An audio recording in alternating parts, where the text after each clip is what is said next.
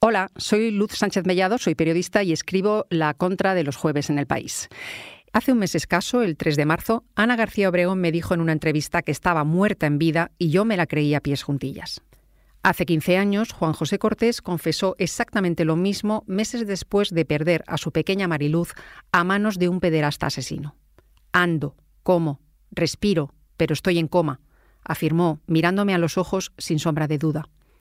Remueve el alma constatar que las madres y los padres de hijos muertos prematuramente expresen de esa idéntica y terrible forma su manera de permanecer en este mundo después de enterrar a sus criaturas. No viven, aseguran, vegetan. Nadie es quien para juzgarlos. Solo ellos conocen la devastación íntima que produce esa tragedia.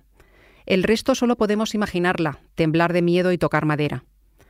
Aquel cercano y frío día de marzo, tres días después de la muerte de su hijo Alex, a los 27 años, tras dos de lucha contra el cáncer, Ana Obregón declaró también que su mejor momento del día era cuando se iba a la cama, porque perdía el conocimiento durante unas horas, y que en todo este tiempo no había gastado ni un euro en pastillas para anestesiar su dolor, porque los duelos hay que atravesarlos a pelo, y si la herida duele más cada día es porque se ha elegido la cura.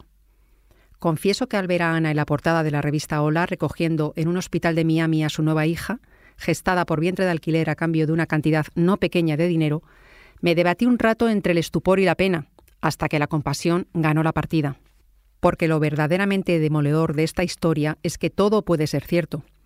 Que Ana esté muerta en vida, que respire por la herida, y que para intentar soportar lo que le quede de existencia en este mundo haya decidido hacerse con un ser humano como tratamiento paliativo. No olvidemos que además de a su hijo, Ana ha enterrado a su padre y a su madre en un par de años.